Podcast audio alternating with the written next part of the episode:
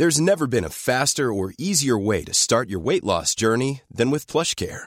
PlushCare accepts most insurance plans and gives you online access to board-certified physicians who can prescribe FDA-approved weight loss medications like Wigovi and Zepbound for those who qualify. Take charge of your health and speak with a board-certified physician about a weight loss plan that's right for you. Get started today at plushcare.com slash weight loss. That's plushcare.com slash weight loss. plushcare.com slash weight loss. Eu sou Mário Persona e essas são as respostas que eu dei aos que me perguntaram sobre a Bíblia.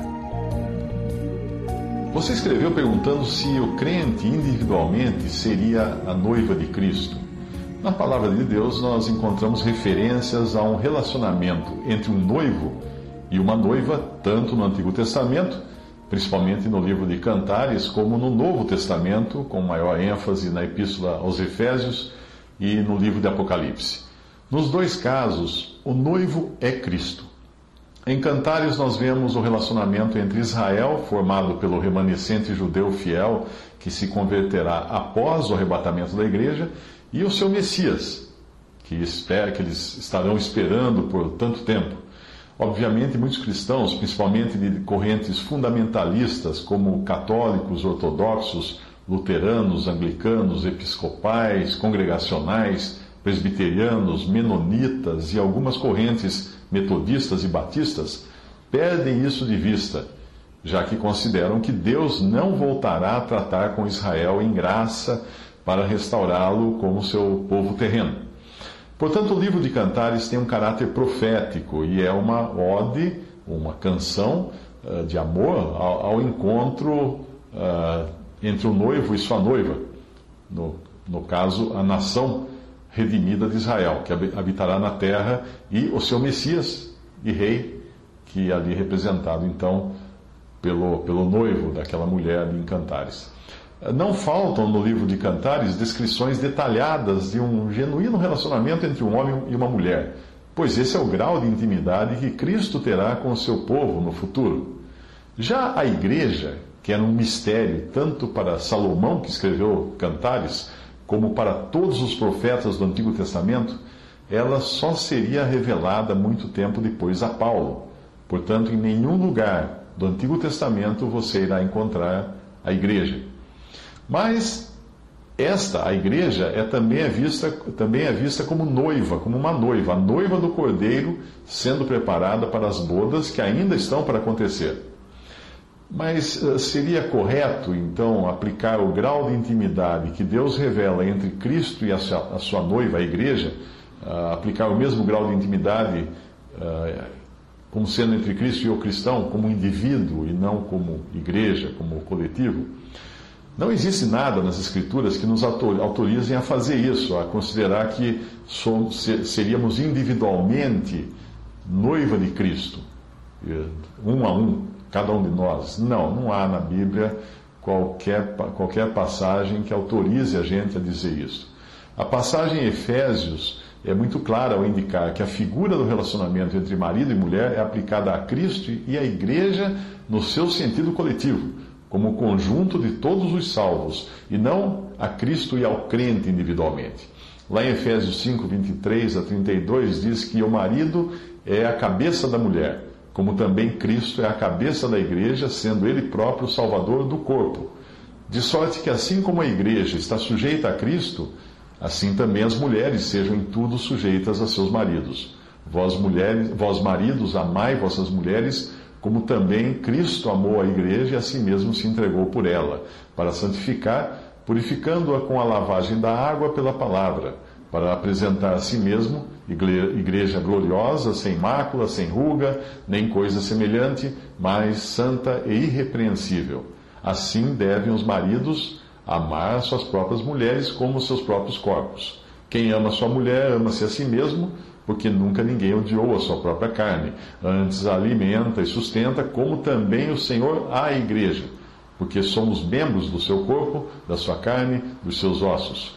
Por isso deixará o homem seu pai e sua mãe, e se unirá à sua mulher, e serão dois numa carne. Grande é esse mistério, digo, porém, a respeito de Cristo e da igreja.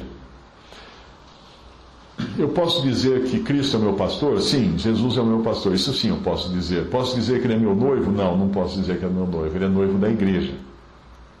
No, no Salmo 23, nós podemos enxergar a figura do cuidado de Cristo, do, do Senhor, individualmente com cada um, como pastor. Uh, ele ali aparece, né, e o seu cuidado também é com o rebanho no sentido coletivo, mas aí eu posso sim afirmar que Jesus é meu pastor. Eu também posso afirmar que Jesus é meu Senhor, meu Redentor, meu Salvador e até mesmo meu Deus. Mas não caberia eu chamá-lo de Pai, porque isto seria confundir as pessoas da Trindade. Também não devo chamá-lo de meu Rei, porque ele é Rei para Israel, não para a igreja, e nem para o cristão individualmente. O mesmo vale para, para Messias, para a palavra Messias. Eu não, não tenho sentido eu chamar o Senhor Jesus de meu Messias, ou de Messias da igreja, porque quem esperava pelo Messias era Israel. Mas em nenhuma circunstância eu posso chamar Jesus de meu noivo, ou de meu marido, ou tentar me imaginar em um relacionamento assim com ele. Não, não é correto.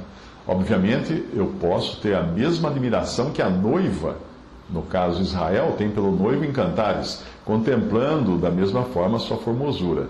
E eu também posso aprender que o relacionamento que devo ter no matrimônio deve se espelhar no relacionamento entre Cristo e a sua igreja.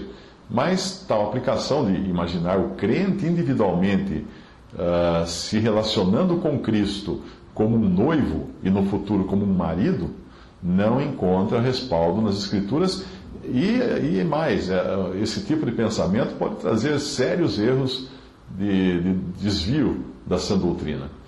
Existe uma corrente mística na cristandade que não consegue discernir isso e acaba querendo provocar no crente, uma paixão até de cunho erótico em seu relacionamento com Cristo, o que é um erro grave.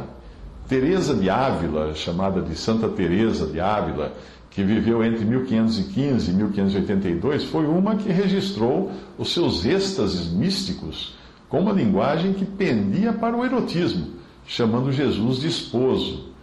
Ela, ela escreve assim: sente-se um enorme deleite no corpo e grande satisfação na alma, no, no seu texto intitulado O Caminho da Perfeição. E ela continua: é possível a alma enamorada pelo seu esposo passar por todos esses prazeres e desmaios e mortes e aflições e deleites e gozos com ele. Isso ela escreve nas suas meditações inspiradas no livro de Cantares. Ao aplicar a si, individualmente, a si mesmo individualmente, o que ela viu em Cantares e nas passagens sobre Cristo e a sua noiva, ela incorreu em um erro grave e mais tarde foi seguida por muitos autores.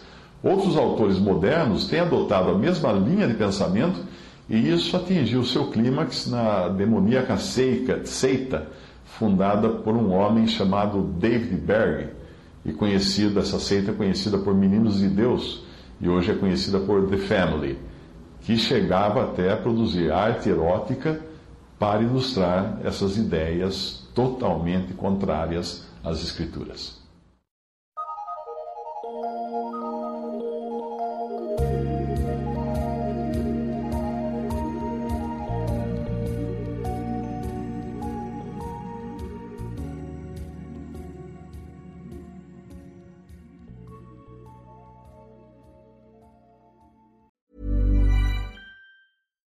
When you make decisions for your company, you look for the no brainers. And if you have a lot of mailing to do, stamps.com is the ultimate no brainer. It streamlines your processes to make your business more efficient, which makes you less busy.